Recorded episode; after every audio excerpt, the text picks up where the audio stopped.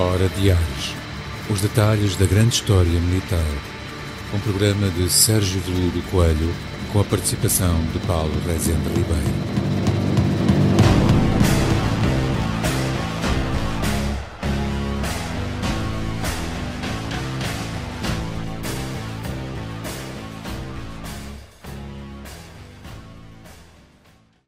Sejam bem-vindos a mais uma Hora de Ares, comigo com o Sérgio Coelho. Uh, temos novamente como convidado o Alexandre Cabrita. Uh, vamos tentar dar continuidade àquilo que foi dito no, no primeiro programa com o Alexandre, uh, abordando um outro, um outro aspecto da recriação histórica. Um, como já é costume, não, não se esqueçam de subscrever, uh, partilhar, comentar, ativar as notificações para que o Facebook um, recomende e, e, e, identifique este vídeo como, como conteúdo pertinente para ser visto por mais gente. Um, vou então passar a palavra ao Sérgio. O Sérgio, o Sérgio é o, a pessoa que faz as introduções do, dos nossos convidados. Eu faço a introdução ao programa e o Sérgio introduz uh, os convidados. Ok, uh, Paulo.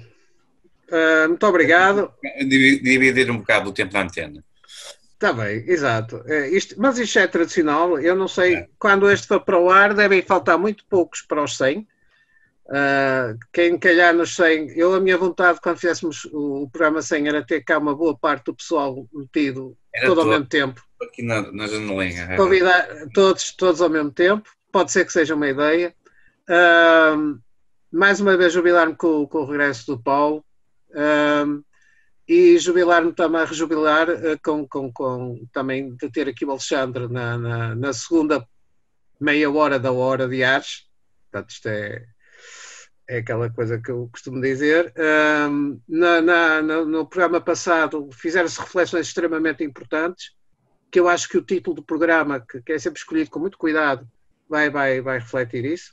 Uh, o desafio que eu lancei ao Alexandre Cabrita para o segundo programa foi uma conversa que temos tido uh, já há algum tempo, um, que vem um pouco da experiência também da, que o Alexandre iniciou com, uh, com, com, portanto, com as pessoas com quem colabora e com quem trabalha, que na altura foi uh, um projeto napoleónico, não era, não era exatamente uh, como outros projetos, mas, mas uh, também teve que se debater, tal como outros projetos, pronto, que aqui não, não, não nomearei, mas que, que são subejamente conhecidos, com as questões da, da, alteração da lei das armas, porque aqui estamos a falar, era o projeto relativo ao período napoleónico, em, em que realmente teve que se fazer uma série de diligências para se poder usar uh, as armas de fogo. E eu, eu, uh, eu, eu, o Alexandre, aliás, dá-me uma ideia, e possivelmente o Alexandre será convidado e não só, de ter depois um programa mais original, porque esta plataforma assim o permite, com mais convidados a discutir exatamente as limitações que a lei das armas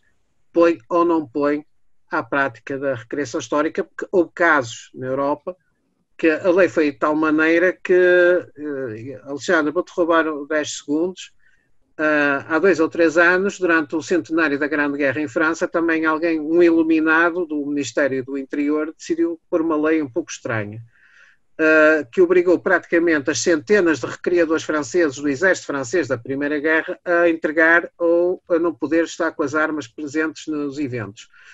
Eles foram a Verdun com vassouras. e foi muito difícil, uh, pelo que eu li, o seu ministro do Interior explicar-se perante o general-chefe das Forças Armadas Francesas. Porque nenhum requerido faltou, só que foram todos da Soura. Uma bela forma de protesto. Foi, foi. E há, penso que fotografias disso.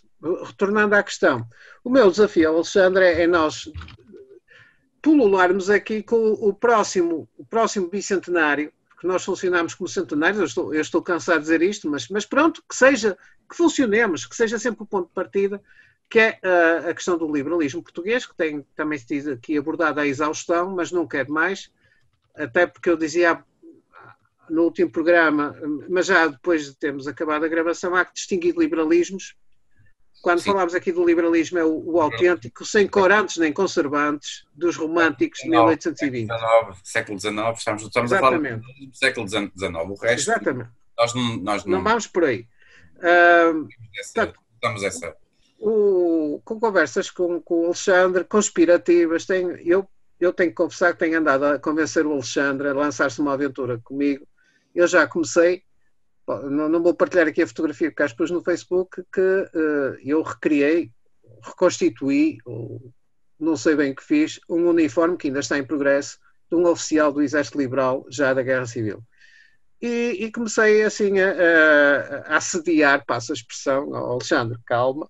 Uh,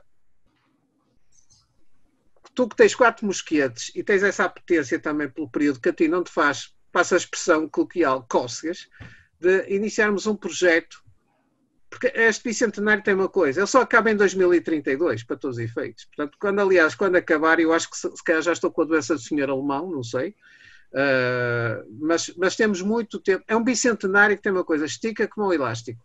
Pode ser 2020, 2021, até 2034, estamos à vontade.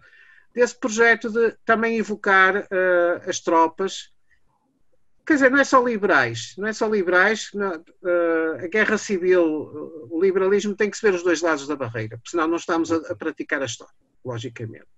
Por isso, também é um desafio que eu mandei ao Alexandre, mas o Alexandre pode começar, por exemplo, por nos explicar como é que foi a experiência napoleónica, as dificuldades, a investigação e aquilo que, que ele espera, que é que ele sente do desafio que eu lhe mandei. Portanto, Alexandre, vou-te passar a palavra, porque senão para ser o convidado e não é o caso.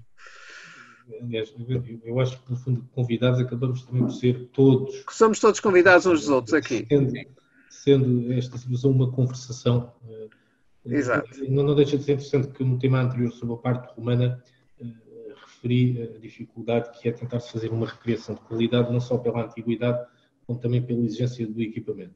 Ora, a parte, como é que eu dizer, mais recente, ainda mais difícil é, principalmente a parte napoleónica e liberal, eh, cujo equipamento, o fardamento dos soldados, dos militares, quer de infantaria como de cavalaria, eh, e tu, melhor do que ninguém, sabes, pá, a partir ali do final do século XVII, ou seja, quando acaba praticamente os terços, se antes, nessa altura, nem sequer havia fardamento específico, a partir daí, eh, com as ordenanças, ou seja, a coisa começa a se diversificar, começa a haver uniformização e começa a ser bastante complicado em que uma jaqueta podia ter 33 botões ou 37, consoante, consoante o grau, consoante o país, etc. Ou seja, entra-se num detalhe praticamente microscópico. Portanto, pelo que a dificuldade aí começa logo a ser uh, acrescida.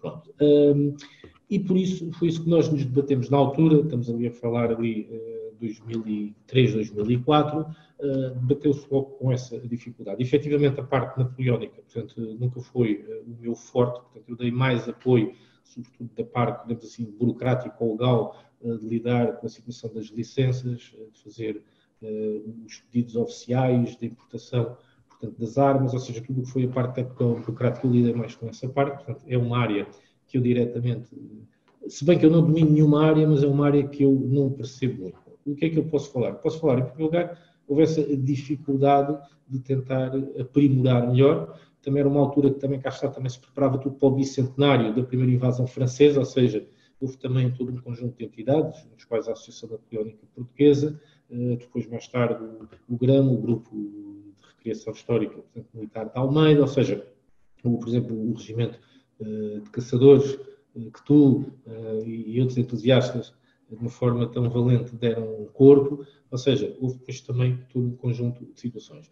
O que é que acontece? Acontece que com o passar dos anos eh, a burocracia, eh, portanto, é maior, ou seja, nessa altura a grande dificuldade era efetivamente registar eh, as armas de fogo, mas de resto, se nós quiséssemos dar um ou dois tiros, nem que fosse a avulso, podia-se transportar um bocadinho de pólvora, não havia grande problema.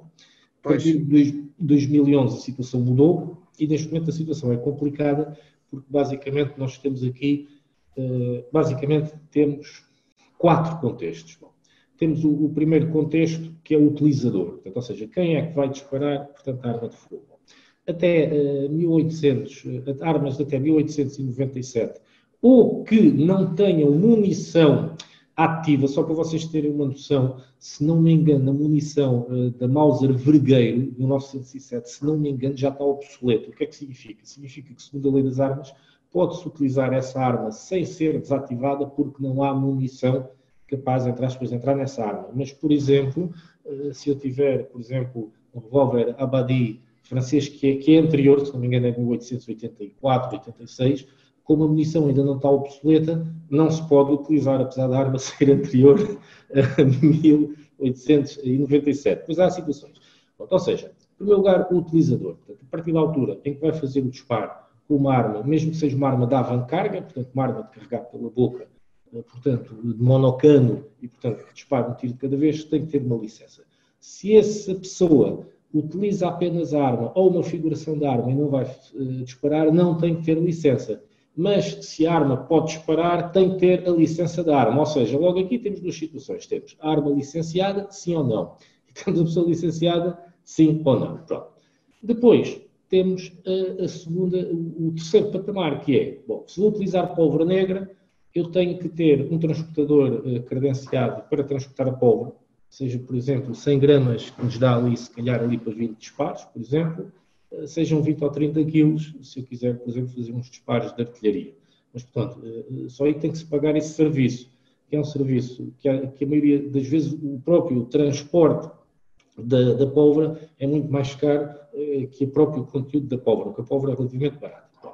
Depois aí temos a quarta situação, que é todo e qualquer evento histórico, chamemos assim, que não se utilize armas de fogo a disparar, eh, pode ser eh, solicitada, neste caso à PSP, ao Departamento de Armas Explosivos, uma simples autorização, ou seja, uma companhia de teatro, uma empresa, uma associação, não importa eh, o que é que seja, até uma junta de freguesia ou um município pode dizer no dia tal, às tantas horas, ou no dia tal, vai-se fazer este tipo de atividade em que vai fazer uma demonstração de armas brancas, onde o histórico com réplicas de armas de fogo. Desde que não se dispara, ou seja, qualquer entidade pode fazer este pedido.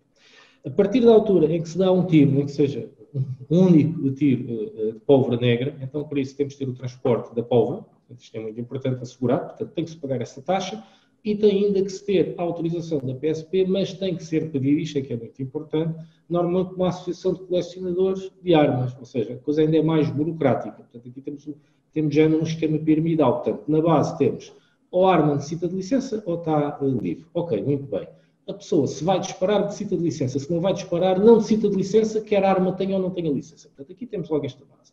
Depois temos a base da pólvora. Portanto, a partir da altura em que é utilizada a pólvora, é necessário uma taxa para a pólvora, que é cerca, se não me engano, de 116,80 ou 120 euros, uma situação desse género. Depois é necessário o transporte da pólvora e que seja armazenada num sítio relativamente seguro. E depois temos o topo da pirâmide, que é o pedido da autorização. Se não houver disparos, qualquer entidade uh, pública ou privada, mesmo que não tenha nada a ver com a história, pode pedir, e aliás tem obrigatoriamente que pedir a partir da altura em que se faz uma demonstração. Por exemplo, imaginemos que se faz um pequeno duelo uh, com dois gládios romanos ou com duas espadas de mão e meia, por exemplo, uh, já nos finais da Idade Média. Por exemplo, tem que haver esse pedido.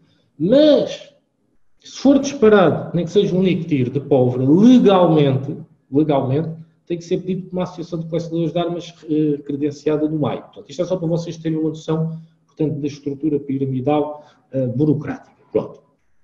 Falando, uh, e portanto, as dificuldades foram aumentando, os recursos também estão a diminuir, portanto, infelizmente nós vivemos no mundo, e a impressão que muitas vezes dá é que, de certa forma, Uh, há uma diretiva, não digo uma diretiva secreta, não vamos entrar aqui por uma teoria de conspiração, mas há uma ideia, vamos lá ver tudo o que seja armas, recriação, caça, tiro desportivo, entre aspas, é tudo para acabar. Ou seja, a ideia é que, de certa forma, existe aqui, não só uh, uh, do meu entender, mas do entender geral das pessoas que estão no mundo das armas, quer seja de colecionismo, desportivo, paintball, caça, eh, etc., competição, é que efetivamente começa a haver uma maior dificuldade, ou seja, começa-se a entrar eh, por aquelas eh, vertentes que eu nem sequer diria pacifistas, mas cá está, no outro programa nós falamos do derrubo das estátuas, aqui falamos, como é que é dizer, do, que a teoria é bom, nós acabamos com a violência se acabarmos com as armas. A coisa não é bem assim, nós efetivamente temos que viver num mundo em que as armas de guerra, nomeadamente as modernas, não possam ser utilizadas, mas temos que ter armas históricas, mas que seja para não esquecer o nosso passado. Portanto, não se trata de forma alguma de vanglorizar a violência ou de fazer apologias do ódio. Atenção, trata-se de uma situação recreacionista e tal como as pessoas têm direito à caça, por exemplo, que é um ato fundamental, por exemplo, até mesmo para o controle das espécies em muitos locais. Eu vou dar um exemplo, nós neste momento nós temos uma praga de javalis enormes em Portugal, porquê? Porque o javali não tem predadores naturais Portanto, as águias e os lobos praticamente desapareceram. Portanto, a caça, a atividade venatória é fundamental, mesmo para controlar a praga de jabulis, que está já a ter eh, certas situações catastróficas, como é o caso do Parque Natural da Rábida, em que já começa a haver uma superpopulação e que pode ser mesmo perigosa para os próprios humanos. Se bem que nós vivemos num mundo que existem humanos que se preocupam mais com os animais do que os próprios humanos, quando, por exemplo, quer-se retirar carne para os humanos, mas para se dar aos cães e os gatos já têm direito, tal como a eutanásia pode ser feita nos humanos, mas não pode ser feita nos cãezinhos e nos gatinhos. Mas pronto, isto aqui, como é que eu dizer, é tudo aquilo que se chama uh, uma perversão ou aquilo que nós podemos chamar uma autoaniquilação da raça humana, quem sabe. Mas que impera o bom senso e, portanto, no mundo das armas existe, de certa forma, por parte da União Europeia, um pouco esta diretiva subretícia, que tudo o que seja armas é para complicar e é para terminar, sobretudo se são os cidadãos comuns, porque, naturalmente, o exército, a polícia, essa pode estar armada até aos dentes para reprimir mais rapidamente aquilo que podemos chamar uma vontade popular de mudança, por exemplo, tal como acontece na Revolução Liberal, portanto, aqui há 200 anos. E então, regressando às revoluções liberais, porque há sempre um paralelismo, uma das situações que eu gostaria de abordar dentro do meu pouco saber é a diferença, hoje fala-se muito em liberalismo, liberalismo de hoje, de 1900, perdão, de 2020, nada tem a ver com o de 1820. Em 1820 estamos a falar, no fundo, daquilo que chamaríamos um, uma situação revolucionária, podemos assim dizer, progressista. Portanto, a ideia da liberdade, no fundo, as ideias da Revolução Francesa, liberdade, igualdade e fraternidade, eh, portanto, no fundo, lutavam contra o absolutismo real, portanto, lutavam para que, no fundo, houvesse uma chamada monarquia constitucional, em que das antigas cortes medievais, se efetivamente houvesse, portanto, uma assembleia representada pelos chamados os três Estados sociais, tivessem com dignamente, e que o rei não fosse um senhor absoluto, mas que tivesse que ouvir inclusive, tivesse que submeter eh, a essa vontade. E, portanto, nós estamos a falar desse liberalismo, portanto, um liberalismo, podemos assim dizer mesmo, democrático, portanto, revolucionário no seu sentido da palavra. Nada tem a ver, portanto, com esta onda uh, uh, do sistema neoliberal, uh, como se diz, que explora até o tutano qualquer ser, portanto, nós somos meros números, números para pagar impostos, números para votar e, no fundo, números para consumir. E mais nada somos, até inclusivamente aqueles que dizem que mandam em nós, mas não são mandados pelo, como se diz, um, aqueles que nunca aparecem, que são os grandes acionistas das grandes empresas que têm as suas contas nas offshores e que fomentam guerras e guerrinhas simplesmente pelo prazer de ganharem aquilo para o qual apenas vivem, que é o único Deus que tem na vida, que é o Deus dinheiro. Portanto, aqui não há raças, não há religiões, não há pátrias. Portanto, a única pátria, aqui se podemos assim dizer que esse capital financeiro neoliberal tem hoje em dia é apenas o Deus dinheiro. Portanto, em que nós somos apenas meros figurantes e que depois arranjam naturalmente umas marionetes, eh, como se diz, encapotadas,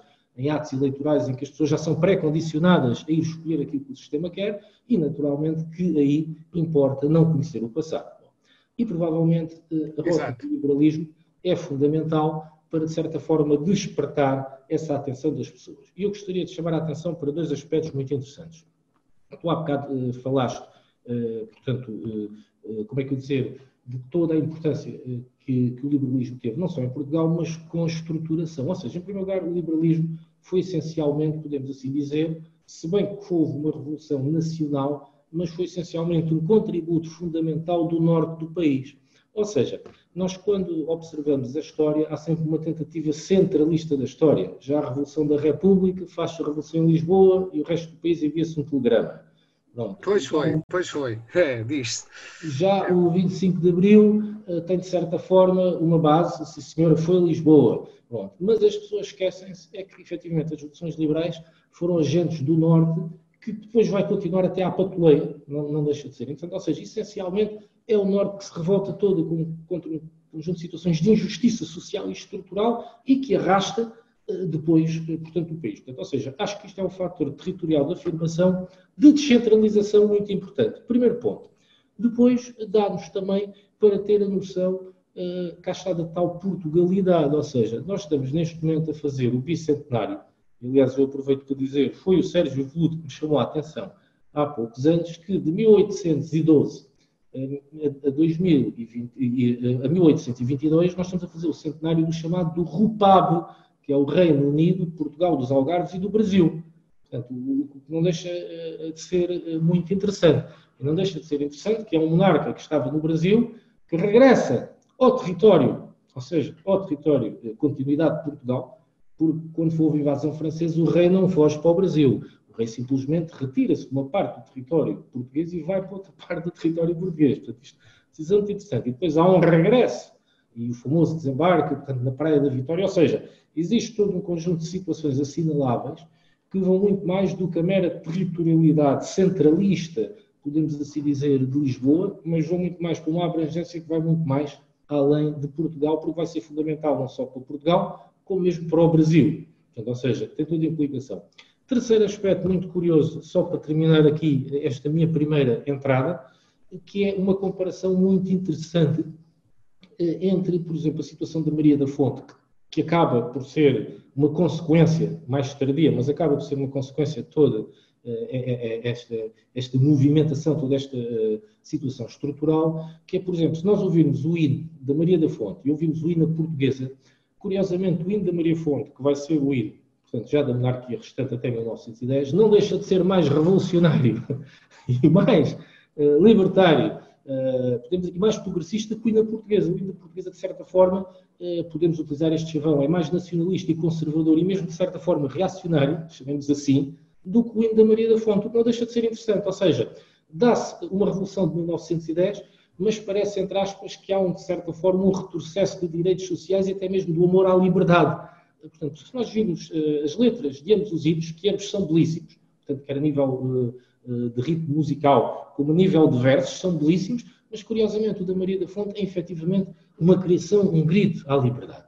Portanto, enquanto o, o hino, portanto, a portuguesa, de certa forma, é mais conservador, que é uma coisa quanto aos canhões, Machado, etc. E, portanto, isto é a minha opinião, não deixa de ser interessante.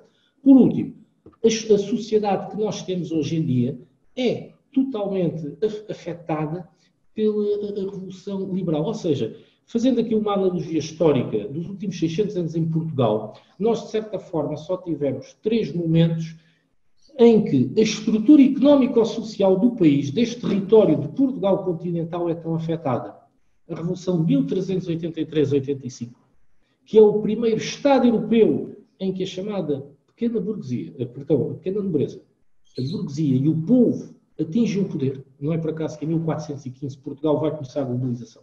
Isto é um ponto muito importante. Há uma transformação do tecido socioeconómico e estrutural, portanto, através da ascensão de uma nova elite ao poder e a chamada velha elite desaparece, porque a maioria da velha elite, quer clérigos, como a grande nobreza aliou-se a Castelo, portanto, perdeu-se, portanto, aí dá-se uma nova ascensão.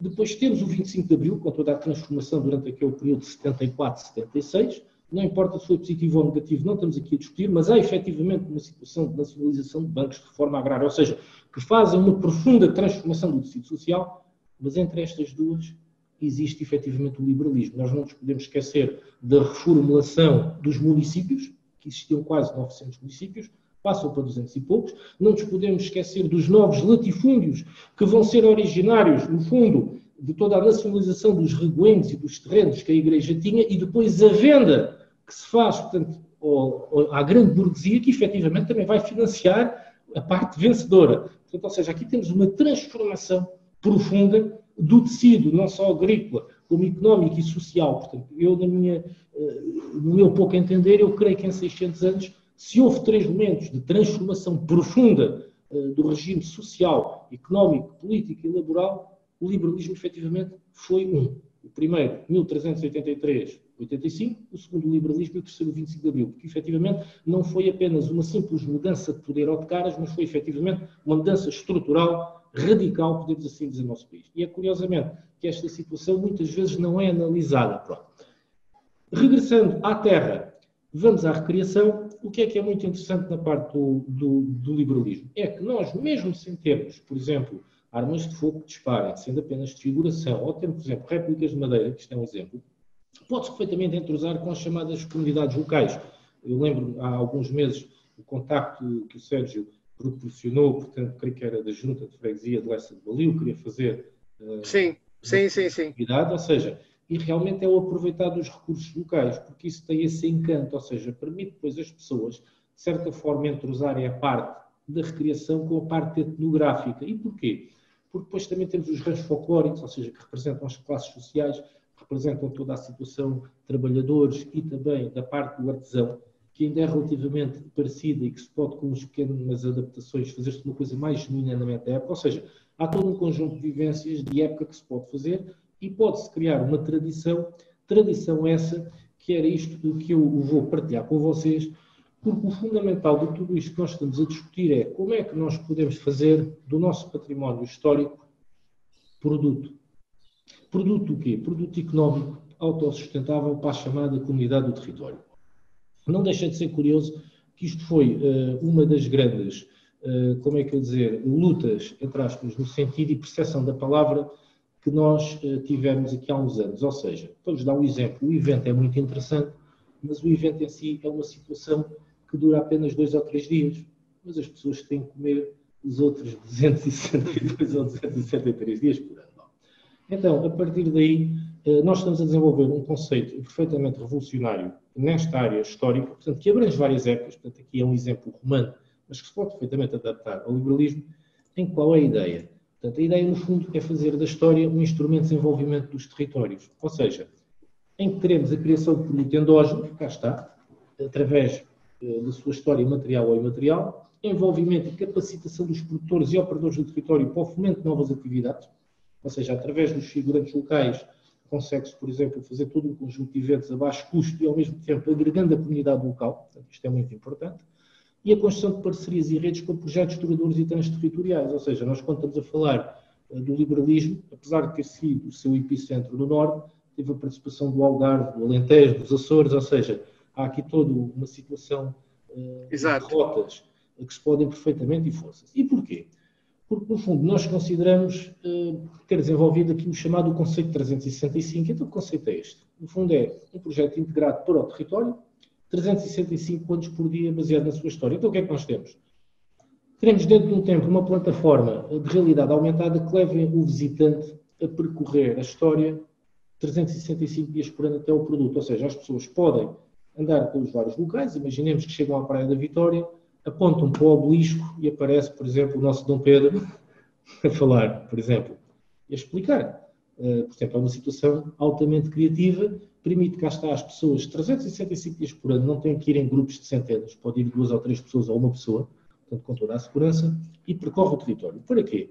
Porque, no fundo, é através de percorrer o território que as pessoas vão conhecer os serviços e produtos dos operadores do território que podem associar esta rota histórica à sua marca. Por exemplo, o vinho X pode ter perfeitamente esta marca, por exemplo, pode aparecer um soldado, pode aparecer o rei, pode aparecer uma situação que identifica a marca histórica com um determinado acontecimento.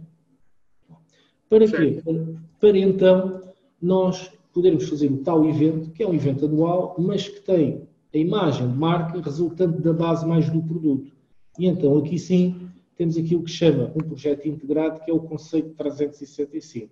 Qual é o grande problema em Portugal? O grande problema em Portugal é que só se investe no evento, ou seja, investe-se no evento isoladamente, depois não se passa absolutamente nada ao longo do ano e temos um conjunto de produtores com serviços e produtos muito interessantes, mas que não aproveitam a chamada marca histórica que traz milhares de pessoas a esse evento. E o que nós, no fundo, queremos fazer é, através deste conceito 365, uma cadeia de transmissão positiva e economicamente geradora, por exemplo, de empregos eh, em part-time, porque não um grupo de jovens do grupo de teatro, se calhar de 15 em 15 dias fazerem uma visita guiada devidamente uniformizada, em que as pessoas pagam uma pequena quantia e durante uma ou duas horas fazem, por exemplo, a rota na Praia da Vitória, por exemplo. Uh, e que depois levam as pessoas, por exemplo, até uma fábrica de conservas que faz umas conservas comemorativas e as pessoas podem ou não comprar ou fazem uma pequena degustação. Ou seja, e com isto então gera-se e cria-se o tal produto. Pronto. Este uh, é o nosso uh, conceito, então é um conceito Sim. perfeitamente inovador e era isto que nós gostaríamos de poder aplicar, neste caso, à rota do liberalismo. Peço desculpa se me estendi muito. Não, ainda, ainda, temos, ainda temos algum tempo. Exato, porque já, já há projetos a decorrer e outros a nascer. Pronto, a por exemplo, a Câmara Municipal de Porto tem uma programação própria, como tu sabes, eu estou integrado no projeto da Rota Porto Liberal, que, ama, que no dia 2 uh, eh, lança uh, o guia Porto Liberal, guia de arquitetura uh, monumentos e sítios, se não me estou a enganar. Eu, eu participei com textos e, e também na, na, realização de uma rota. Ou seja, começam a, a, despontar. Este projeto da Rota Porto Liberal já tem alguns anos. É uma parceria uhum. entre a Irmandade da Lapa, Santa Casa da Misericórdia do Porto, a Direção de História e Cultura Militar via Museu Militar, um, o Museu Nacional, Nacional Soares Reis pela, pela Direção-Geral de Cultura uh, e também, um, estou-me a esquecer de um, Deus me livre, olha, boa altura para me dar uma branca no meio do programa, uh, mas eu hei de me lembrar, ou seja, são cinco parceiros, para já ainda está nesse, e é a Câmara Municipal de Porto, peço desculpa, porque comecei por falar da Câmara, em primeiro lugar, com o seu próprio projeto, é onde a Rota Porto Liberal também participa. Mas isto, vamos ver uma coisa, isto vai despontar porque há, há congressos, por exemplo, encontros científicos já marcados, inclusive para Lisboa, para a Assembleia da República, há coisas uhum. marcadas aqui para a Faculdade de Letras, já a nível da abordagem científica, mas não podemos correr um bocadinho o, o risco que não é risco porque há que haver uma abordagem científica, obviamente. Eu, eu, defendo, e isto é a minha praia, confesso, eu sei que isto é um bocado irónico que o Dom Pedro saiu numa praia, não sei porquê, mas isto até liga bem. é preciso reestudar o período todo. Então, na perspectiva militar, eu já nem falo na política, porque pronto, a, ciência, a ciência política não, não, não é propriamente o meu forte, é mais a história militar eu tenho vindo a defender que é preciso uh, voltar a estudar uh, o próprio 24 de agosto de 1820. Eu já defendi aqui e, no, e em outros, outros fóruns que a revolução, sim, mas é também uma sublevação corporativa do Exército. Não queria aqui repetir, porque o Exército estava insatisfeitíssimo com o facto de não ser promovido em detrimento de ainda dos ingleses cá, cá, cá presentes se formos a ver bem, a revolta de 31 de janeiro, tão romanticamente republicana, mas também foi corporativa, porque os sargentos estavam insatisfeitos de não passar a um estatuto próprio. E o próprio 25 de Abril, não é? No fundo. E também há, há, há uma. Ou seja, nós em Portugal temos sempre. O, o Paulo uma vez dizia que as nossas revoluções são muito florais. Exatamente. A Guerra Civil conta a lenda que as tropas de Dom Pedro entraram no Porto com hidranjas, o que eu duvido, seriamente, e, e, também aquela lenda toda à volta do cravo na G3, que também foi um mero acaso. Olha, Sim, por acaso a vendedora de flores andasse com, com, com margaridas. Era margaridas. Era margaridas, pronto. Mas são sempre muito florais, mas há sempre um. Eu não acho que não haja. Eu não... Uma revolução para arrancar, isto não é uma norma. Uh, tem, nesta, nesta altura, uh, o 24 de agosto de 1820 é a conjunção feliz, depois de um projeto falhado que leva à execução do general Gomes Freire, eh, em, 18, em outubro de 17, na, em São de da Barra, é, é um casamento feliz entre militares descontentes da guarnição do Porto e realmente uma associação paramaçónica, que era o Sinédrio, ideologicamente já muito, como ideologicamente bastante coerente, um, que se conseguem juntar para aquele dia e levar a revolução, se quisermos continuar a chamar a revolução, em que está contida uma sublevação uhum. militar para o país e, e, que de facto vamos ver uma coisa, e que consegue fazer um texto constitucional, mas que, que nós, que nós sabemos, muitos começamos a, a perceber que o texto constitucional de 21, 22 é quase um decalque da primeira Constituição efetivamente a sério que é feita, nem na França, que é a espanhola de 1812 de Cádiz, lá uhum. Pepa diz que levou seis dias a fazer, eh, possivelmente foi o copy-paste da época, adaptado à realidade é, portuguesa. É? A Constituição de Cádiz. O que, o que quer dizer, isto não deslustra nada, porque, porque é que, se, se, ela estava tão bem feita a de Cádiz, porque é que sabia de estar a mexer numa coisa que era verdadeiramente revolucionária e que não agradava ao Dom Pedro. E não nos vamos iludir, o Dom Pedro não era, era um liberal uh, com L pequeno. Okay. O Dom Miguel, pronto, já sabemos o que era, mas é uma figura que merece todo o respeito e merece ser estudada, tem, tal como quem o seguia. Porque nem todos os liberais eram santos, nem todos os miguelistas também eram, eram uh. Yeah. Nem todos concordavam com os métodos drásticos de Dom Miguel e, e, muitos liberais nem sequer podiam ver a figura de Dom Pedro. Porque há liberais, uh, eu já me estou a expressar, há liberais que vão sofrer imenso com a política de independência do Brasil, porque as suas uhum. lojas do Rio de Janeiro quase que entram em falência. E, e, e, quer dizer, hoje em dia eu já ouvi dizer, e é verdade, a responsabilidade de acelerar a independência do Brasil ao facto dos liberais retirarem o estatuto de reino. Exatamente, ao Brasil. Ao Brasil. Exatamente. Portanto, é, um tal, é, um, é, um, é, um é um paradoxo da história. Sim, sim, sim, Quando o Rio de Janeiro alinha com a Revolução do 24 de Agosto, quer uma Constituição para eles e quer continuar como um reino. A verdade é uma. O mérito do que o, eu sempre senti-me um, um, um, bocadinho aquela, uh, como historiador, Uh, aquela, aquela, aquele hábito dos brasileiros uh, fazerem chacota de, do príncipe regente Dom João VI. E eu volto a dizer aqui, disse em vários programas, e até agora ainda, ainda não fui propriamente assassinado publicamente, mas o verdadeiro pai da pátria para o Brasil, se calhar não é Dom Pedro. Sim, é Dom João VI. É Dom João VI. Eu disse várias vezes, sim. E continuarei a dizer, porque ele chega ali e consegue, ele e a, a, massa crítica que ele leva com ele, fazem o país do zero. Não fazem o país do zero, ele já lá estava. E quando ele realmente se dá a independência, é uma potência, é, uma, é um caso completamente à parte da América Latina, é, sim, sim. é a única monarquia, é um país sólido, sim, coerente politicamente, agora com, com, os seus problemas internos, com algumas questões territoriais para resolver, nomeadamente a sul, na, na, na zona do Uruguai. Mas quer dizer, nós criamos, eu não sei às vezes, não percebo os brasileiros, e eles que me desculpem, qual é o problema deles connosco, quando nós lhes fizemos um país para serem independentes. Agora, a nossa Portugalidade serviu para isso.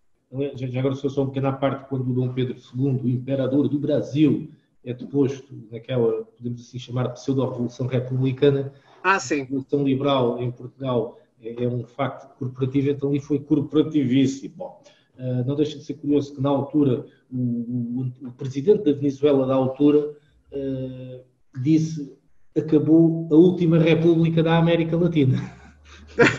Ele tem esta frase. Ou seja, porque o Dom Pedro II, apesar de ser imperador, era de certa forma mais liberal e mais progressista do que todas. Certamente. Que no fundo, desculpa só interromper, é o grande problema da América, e aqui vamos ser desde o Alasca à Patagónia, tirando o Canadá, que nesse aspecto inteligentemente, e perdoem a expressão, sempre se assumiu o domínio britânico, ponto final, mas todo o resto da América, independentemente dos regimes políticos, tecnicamente aquilo não são repúblicas, aquilo são monarquias encapotadas uh, sobre forma de república. Na prática, acabam por ser monarquias quase uh, republicanas, mas no fundo não são repúblicas. Portanto, ou seja, a minha expressão é esta. Portanto, e não deixa de ser curioso que quando Dom Pedro sai, depois de ter promovido a Lei Áurea, que libertava os escravos, mas depois também, como não teve dinheiro nem para pagar o exército, também o Brasil na altura teve a guerra fratricida com o Paraguai, e depois também não teve dinheiro para portanto, indemnizar portanto, os grandes fazendeiros brasileiros, sim senhor, a gente libertou o escravo, e agora quem paga o escravo, né? Então, como a coroa não tinha dinheiro, então foi-se para aquele putsch, podemos dizer, pseudo-republicano, que instaura uma ditadura eh, perfeitamente conservadora e uma coisa perfeitamente retrógrada que vai atrasar o, o Brasil uh, muitos anos, efetivamente. Desculpa lá ter-te interrompido. Não, uh, Alexandre, isto, isto, as pessoas vão estar a estranhar, porque isto vai ter um título, uh, a evocação está a ter um título que anda, não, se calhar não é recriação, mas a proposta inicial era de falarmos de futuros projetos de, de, de, recriação ou de reconstituição histórica dos períodos liberais. Mas a verdade é uma: não se chega aí sem, sem ter estas reflexões. Para se, se quisermos fazer alguma coisa credível, porque realmente é como tu dizias há um programa atrás. Podemos fazer uma recriação, uma reconstituição, uh, mas atenção, é, uh, a coisa não passa só pelo pano, não passa pelo número de botões, passa, claro que não, não passa, eu disse não passa só. Passa pelo comportamento, pelo conhecimento da época, porque o recriador, ou neste caso é o recriador que faz a reconstituição, ou a recriação, dependendo daquilo que se pretende fazer, melhor funciona quanto mais entrar na pele da época. Aliás, eh, desculpe interromper, isso por acaso é interessante, porque eu em 2007 tivemos a fazer um projeto muito interessante que foi as Rotas eh, de Lafões, que era um projeto turístico, naquela zona que na altura era a região de turismo de Lafões, na zona de Viseu. E nós fizemos eh, evocação histórica de vários personagens, eh, portanto, desde o amor de perdição até ao, Dom Vasco, ao Viriato, entre aspas, ou até ao Aquilino Ribeiro, que esteve na prisão. Ou seja, fizemos, e então a ideia foi os jornalistas, no fundo fizeram um percurso pela cidade de Viseu durante duas ou três horas, iam a determinados sítios e viam esses, esses, personagens em ação. Uh, eu interpretei o, o, o Grão Vasco e, e tive na, na, pintura que entre aspas, que faço em 1504, 1505, e que é a primeira pintura em que aparecem, por exemplo, os índios do Brasil, neste caso os índios de Vera Cruz. E, e na altura, uh, os jornalistas, a diretora do museu estava a falar, e depois eu disse, eu sou Bruno Vasco, estão a observar uh, aquele detalhe, observa o senhor de idade que ainda tem um calçado de finais do século XV, mas onde reparar que os jovens já têm um calçado bico de pato como eu, inícios do século XVI. E a diretora do museu pergunta-me assim, então, e Grão Vasco, aí diga-me lá, então, e, e, o nome de Brasil vinha do quê? Ah, vem do famoso pau-brasil. Então, e o pau-brasil é para quê? É para fazer móveis? Disse, não, não, é para fazer, eh, vamos lá ver, tintas eh, e situações afins, não tem nada a ver com construção. E a diretora, ah, sim senhora. Depois, no final, os jornalistas foram-se embora e a diretora disse, ah, mas o senhor até sabe. Eu disse, olha, sabe porquê? Porque eu não sou ator. Sou recriador. Eu procuro recriar. Exatamente. E são nestes detalhes que, que as coisas vêm ao de cima. Uh, ou seja, uh, mas isto foi fundamental, porque eu podia fazer uma figura perfeita idiota, se não soubesse aquilo, frente a uma comunidade de jornalistas, grão vasco, não sabe o que é o Brasil, situação dizendo, ou seja, uh, mas quer ser respondi de uma forma natural e dei uma explicação sobre o calçado, porque se nota nitidamente o senhor velhote ainda com o calçado típico italiano ali de 1470, 1480, e as pessoas mais jovens já com o calçado de pato, porque efetivamente há uma revolução de indumentária uh, vestuário desde a Renascença italiana até aos descobrimentos, uh, portanto, inícios do século XVI. Ou seja, mas isto era aquilo que o Sérgio dizia, uh, ou seja, nós, inclusive, podemos ter o equipamento, mas se as pessoas que estão a personificar um determinado personagem, que até pode ser um ator, não tem problema, não tiverem pelo menos conhecimentos básicos de comportamentais, comportamentais e pelo menos reconhecer as coisas, dizer, olha, estamos aqui numa determinada época, Aqui já existiam, por exemplo, espingardas de pedreneira, se fosse há X anos atrás ainda existiam, por exemplo, as espingardas de mecha. Qual é a diferença? A diferença é esta e esta, ou seja, situações, qual é a diferença, por exemplo, entre o arcabuz e o mosquete, ou seja, porque é o arcabuz desaparece e porque é o mosquete continua e depois evolui para a espingarda. Ou seja, todas estas pequenas situações fazem sentido que é para explicar, desculpem lá, o porquê que hoje nós temos estas coisas. Porque isso chama-se telefone, ou porque, por exemplo, um bocadinho maior chama-se o tablet, e porque que os ingleses chamam o stylus. O stylus, que é um instrumento latim, e o tablet não era mais que um tablet de cera em que se apontava por cera. Passado dois mil anos, nós temos o mesmo tablet, mas ligeiramente, entre aspas, mais avançado, com vantagens, mas também grandes desvantagens tecnológicas. Desculpa ah, lá. Alexandre, aliás, uh, isso agora está de foice. Eu desafio as pessoas, uh, isto no, na sequência do programa anterior, a verem qual é a configuração clássica, digamos, a mais vendável de um legionário romano, o elmo com a proteção de nuca, a proteção da cintura para cima com, com vários tipos de armadura, desde a cota de malha à, à lórica segmentada. Uh, curiosamente, o escudo podia ser oval, podia ser cilíndrico, semicilíndrico, depois a arma de arremesso, essa aí depois deu de barato, e, e, e, a arma, por norma, até o século III, que é o, o, o Gládio Curto, que também se calhar não desapareceu tão rápido como se diz, e a Spata também não, não entrou na infantaria tão rápido quanto se diz. E agora comparem com a polícia de choque de hoje em dia, as formações uhum. da polícia de choque e como é que eles se equipam. Uhum. A atual. Um capacete da polícia de choque em qualquer país, neste momento olhamos para aquilo e vemos um Niedermonter do Sim. século III. Sim, proteção da nuca, proteção da face, as blindagens do, da polícia, e olhamos. Isto pouco muda, o princípio está subjacente. Sim. Voltando à questão da, da, da, da, daquilo que poderá vir a ser os projetos, os projetos para o bicentenário a nível científico estão a arrancar, uh, as produ as produ a produção uh, bibliográfica está a arrancar. Uhum eu acho que isso vai ser muito útil. Agora, falta realmente arrancar aquilo que é o trazer, o democratizar para a população, ilustrar, porque eu sempre considerei que a reconstituição e a recriação são aquilo que nos livros que, gente, que nós gostamos de ver. Sim, sim, eu, sim. eu, tirando as, não vou dizer as marcas, mas há uh, algum, a maior parte das publicações, e com uma à cabeça, tem cinco, é de 1974, não vou dizer o nome, mas sabemos qual é, que tem as ilustrações ao meio, Uhum. Não é?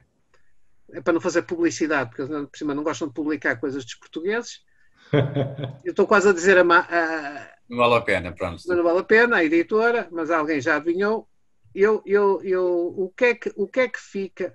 Eu sei que os livros são importantes pelo texto que contém, mas um livro que esteja ilustrado é, é altamente valorizado.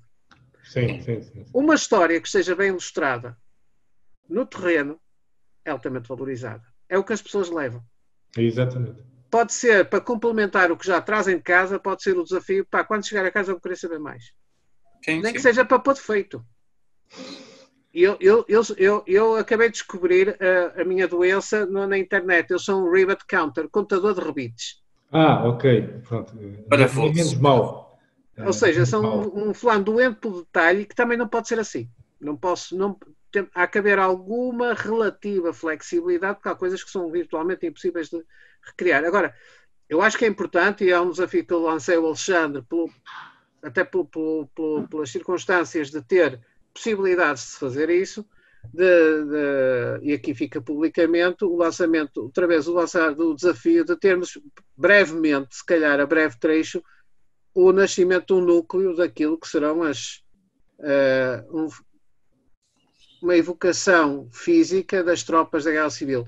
Será só das tropas? Não, porque o, o Alexandre dizia muito bem. Nós tivemos um salto qualitativo nos grupos etnográficos, para não dizer folclore, porque isso faz parte da doutrina do António Ferro, folclore, folclore, em que toda a gente dançava da mesma forma, o que não era bem o, verdade. problema, o problema é que neste momento grande parte está tudo na doutrina do António Ferro. É um não, mas já bocado- houve muitos, muitos, muitos grupos que já começaram a mudar essa, a, a estudar o traje.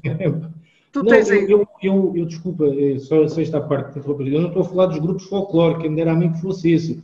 Estou a falar em, em muita pseudo-entidade, já nem digo Ah, pseudo-entidade, sim, sim, sim. dita recriação ou evocação histórica, que aquilo Exato, continua. exato, É assim, se exato. estivessem no estilo folclore do António Ferro, aquilo até ficava menos mal. Eh, portanto, Agora é que nem por aí. Exatamente, exatamente.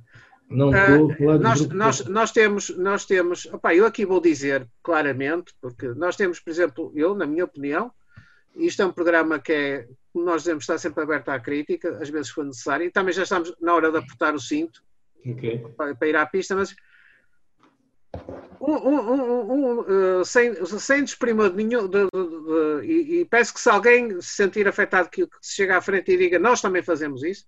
Mas, por exemplo, eu sempre achei, e eles não mudaram o nome, mas isso não tem nada a ver. O Rancho Folclórico do Porto é uma entidade que tem-se pautado nos últimos muitos anos a recriar o traje, não só o traje rural, mas o traje eh, urbano, inclusivamente, inclusivamente do período do liberalismo. Eu posso dizer que se calhar o primeiro grupo de recriação histórica, e vai, e vai aqui o meu, eu digo, o meu apreço ao Reis Folclórico de Porto por isso, que chegou ao ponto de fazer uma recolha da música cantada ao período da Guerra Civil, inclusivamente a canção vilanovense, que está atribuída à resistência dos gaienses à- durante o cerco. Interessante. E que, e que tem. Eu, estive, eu privei com eles numa recriação que se fez há muitos anos, eh, ainda pela mão do João Coleto na Praia da Lavra. aqui fazer uma experiência, continuem só a falar. Sim, Eh, eh, Ou seja, o, o- o- essa experiência na Praia da Lava permitiu-me contactar com o. Rancho Folclórico do Porto e ver que eles tinham, de facto, um manancial de, já de, de vestimenta e de, de- de postura dos burgueses de 1830. Não tinha só gente da, da- da aldeia, mas também é importante que tenha. Portanto, há- acho que há aqui todo um potencial de trazer e, educacionalmente, patrimonialmente, historicamente às pessoas, Uhum. ao cidadão, o que é que foi o, ver- o verdadeiro liberalismo. Exatamente. Eu- eu- Para eu não acho- aparecer na beira da estrada a usurpação do termo. Exatamente, exatamente. Ou seja, isto por acaso isso, isso é muito interessante porque isso vai ao encontro de um projeto que nós já andamos a, a preparar há três anos e que vai ser lançado em agosto deste ano, que tem a ver, se calhar até é interessante divulgar-vos um pouco, que tem a ver no fundo com uma aplicação de realidade aumentada, ou seja, que permite as pessoas eh, colocar, portanto, num simples aparelho móvel, eh, todo um conjunto de informações, irem aos locais e poderem absorver diretamente no telefone de uma forma diferente como é que era a história. Pronto. E qual é a grande vantagem? A vantagem é que eh, está 365 dias por ano e, por exemplo, pode-se pegar nesta aplicação, que a grande vantagem é que já se tem um investimento na aplicação, é só no fundo avançar-se com as possíveis experiências e podem até ser feitos com elementos locais, por exemplo, e fazer um circuito, não só no Porto, mas como na zona do Grande Porto, em que leva o turista a percorrer os locais históricos e em cada local histórico haver um personagem que faça a descrição do que é que aconteceu numa determinada época numa determinada situação. Pode ser um grupo de senhoras a cantar essas canções, pode ser, por exemplo, um soldado a explicar como é que se carregava a arma, pode ser, por exemplo, uma vendeira, por exemplo, na zona da Ribeira, ou seja, eu vou-vos dar esta pequena demonstração, eh, por exemplo, eh, através aqui deste exemplo, eh, que temos aqui o forte romano portanto, que nós construímos, portanto, no Castro de Carvalheiros, portanto, integrado num projeto muito interessante e, uh, basicamente, então, o, o, que é que mas nós temos? Portanto, temos então aqui o, o Forte Romano e temos aqui uh, uma aplicação, portanto, uh, que se liga, portanto, a aplicaçãozinha está aqui a ligar, espera aí, ok, pronto, temos aqui uma aplicação e o que é que esta aplicação tem? Esta aplicação, basicamente, tem um mapa de um território, que neste caso, portanto, é, é o Altamga, o e nós, ao chegarmos a um determinado local, por exemplo, vamos clicar, estamos aqui no Caixa de Carvalheiros, chegamos ao forte e o que é que acontece? Aparece-nos um legionário romano, portanto, Espetacular. a explicar como é que. E estão a ver que isto funciona aqui. Agora, se nós tirarmos isto, o legionário, como é óbvio, desaparece mas se metermos no marcador, o legionário volta a aparecer. E é perfeitamente dimensional, estão a ver? Portanto, adapta-se à situação, eh, portanto, local. Isto é, curiosamente, é um projeto único a nível mundial, que está a ser desenvolvido, portanto, aqui eh, com uh, os nossos crânios e também com uh, a nossa experiência, uh, e que, de certa forma, eu acredito poder ter uma grande viabilidade, não só a nível prático, como até mesmo a nível económico, e é uma solução interessante de 365 dias por ano, podermos dar visibilidade a esses requeridores que depois vão levar as pessoas para o epicentro, que é o chamado evento.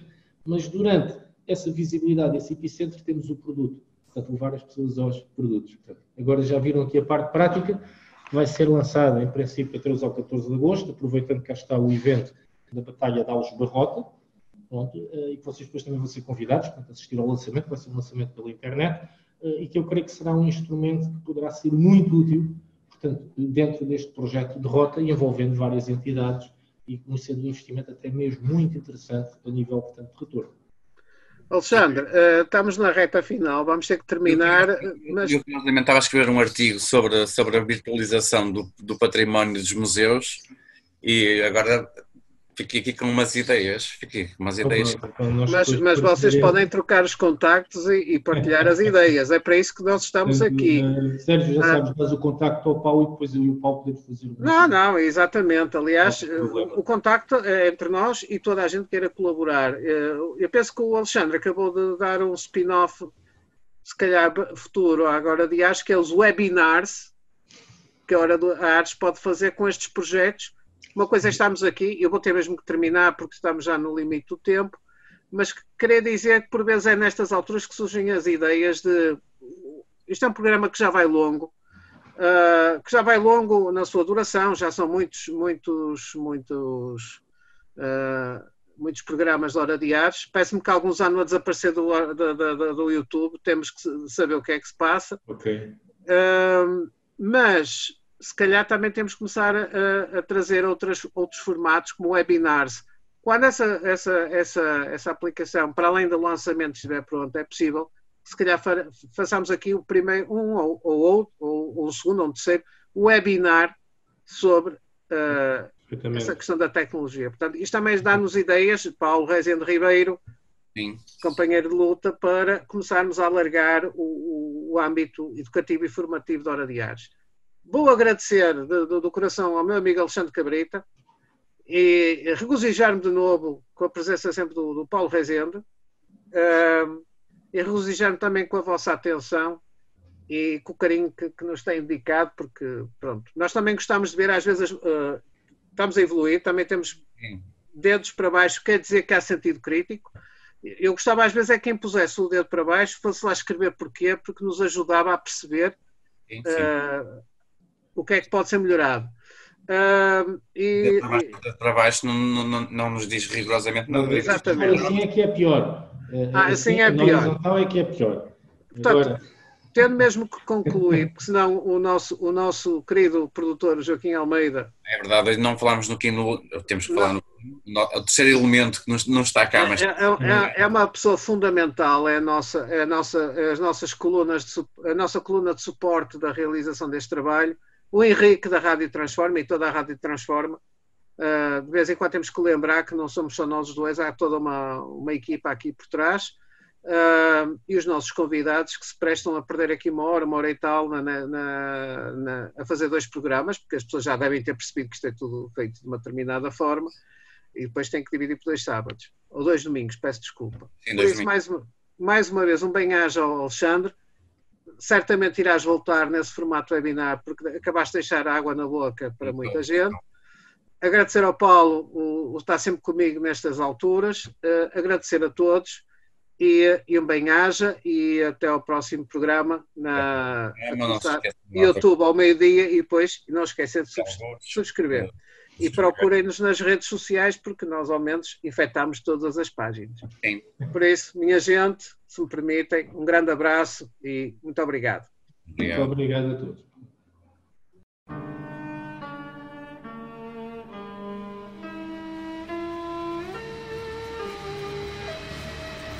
Hora Diários. Os detalhes da grande história militar. Um programa de Sérgio Veludo Coelho com a participação de Paulo Rezende Ribeiro.